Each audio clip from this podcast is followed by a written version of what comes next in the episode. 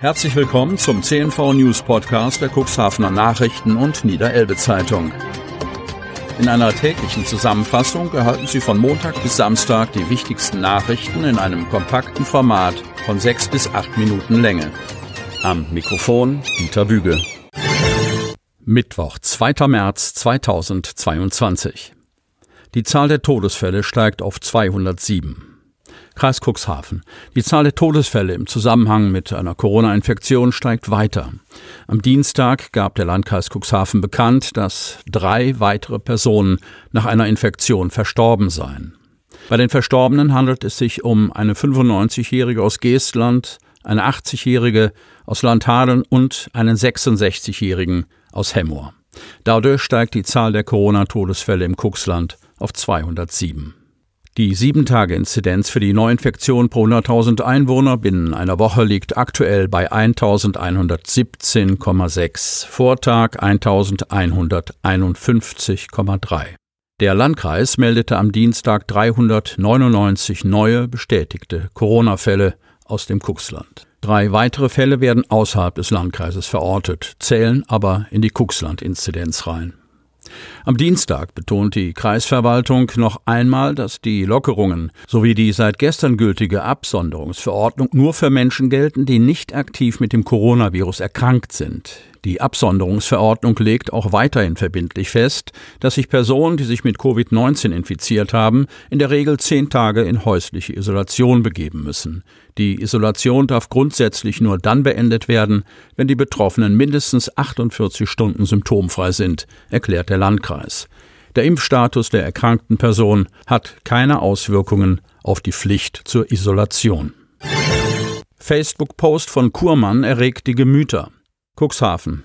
Geschmacklos, pietätlos, widerlich, respektlos, ekelhaft, ohne Anstand. Das waren nur einige wenige Reaktionen, die ein Facebook-Post von Rüdiger Kurmann, die Cuxhavener, am Montagabend auslöste. Der Kommunalpolitiker äußerte sich zum Tod des ehemaligen Altenbrucher Pastors und Cuxhavener Landtagsabgeordneten Hans-Christian Bialas. Dabei erwähnte Kurmann gesundheitliche und familiäre Probleme, die Bialas gehabt haben soll.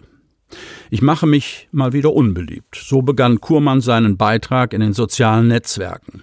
Und er sollte damit Recht behalten. Nach den Sätzen über das gesundheitliche Problem, das Bialas demnach gehabt haben soll und über die familiären Schwierigkeiten, die zu Cuxhavener Zeiten geherrscht haben sollen, beurteilte Kurmann die politische Arbeit von Bialas wie folgt. Für Cuxhaven hat er eigentlich nichts bewirkt. Trotzdem tut es mir leid, dass er, jünger als ich, gestorben ist. Geholfen hat er Cuxhaven aber nicht. Zitat Ende.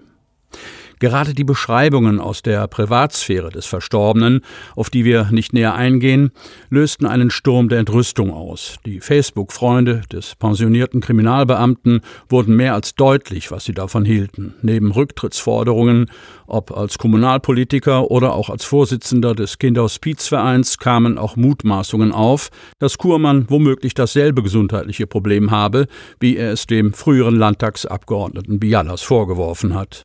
Am späten Abend löschte Kurmann seinen Post und ersetzte ihn zweimal durch andere, die von Mal zu Mal mit moderateren Worten gewählt wurden. Am nächsten Tag, aus seinen ersten Post angesprochen, reagiert Kurmann gelassen. Manchmal hat man eine schlechte Tagesform. Eigentlich bin ich ja ein toleranter Mensch, der extrem vorsichtig mit solchen Nachrichten umgeht. Zitat Ende.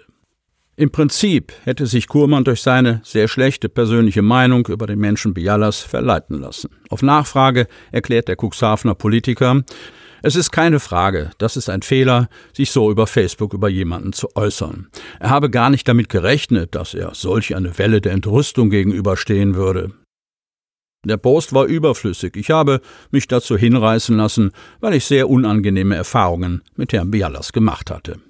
Forderungen nach Rücktritt wiegelt Kurmann ab. Wovon soll ich zurücktreten? Außerdem darf man die Erwiderungen auf Facebook auch nicht immer so ernst nehmen. Am Dienstagnachmittag erklärte Kurmann dann, ich ziehe mich von Facebook zurück, ich habe gerade meinen Account gelöscht. Corona-Welle in Kitas ebbt leicht ab. Kreis Cuxhaven.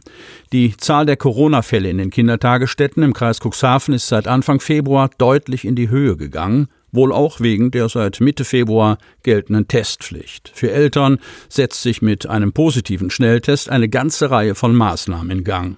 Um zu sehen, ob die Kita-Testpflicht Wirkung zeigt, hat die Verwaltung des Landkreises Cuxhaven die Zahl der gemeldeten Verdachtsfälle und die der positiven PCR-Tests, die von Kita-Kindern oder Kita-Personal gemeldet wurden, in den letzten drei Wochen erhoben und einander gegenübergestellt. Daraus geht hervor, Insbesondere in der ersten Pflichttestwoche ist die Zahl der Verdachtsfälle deutlich in die Höhe gegangen.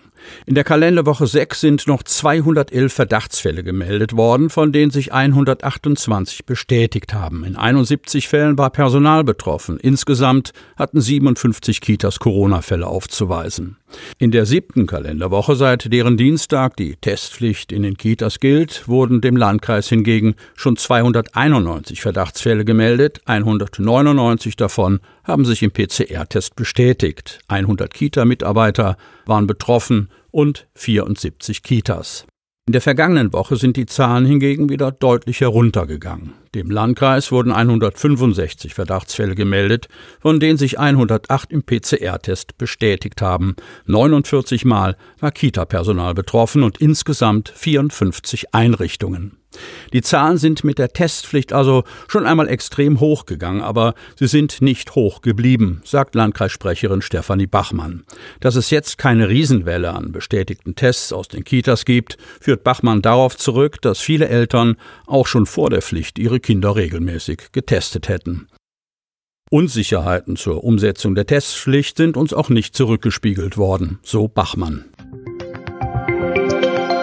Damit Sie ab sofort keine Podcast-Folge mehr verpassen, benötigen Sie lediglich einen sogenannten Podcatcher. Auf den meisten Smartphones ist dieser bereits vorhanden. Falls nicht, dann suchen Sie ganz einfach in Ihrem App Store nach einem kostenlosen Podcatcher wie zum Beispiel Spotify, Apple Podcast oder AntennaPod. Selbstverständlich können Sie unsere Podcast-Folgen auch direkt über unsere Website unter cnv-medien.de slash podcast anhören. Sie hörten den Podcast der CNV Medien, Redaktionsleitung Ulrich Rode und Christoph Käfer. Produktion Rocket Audio Production.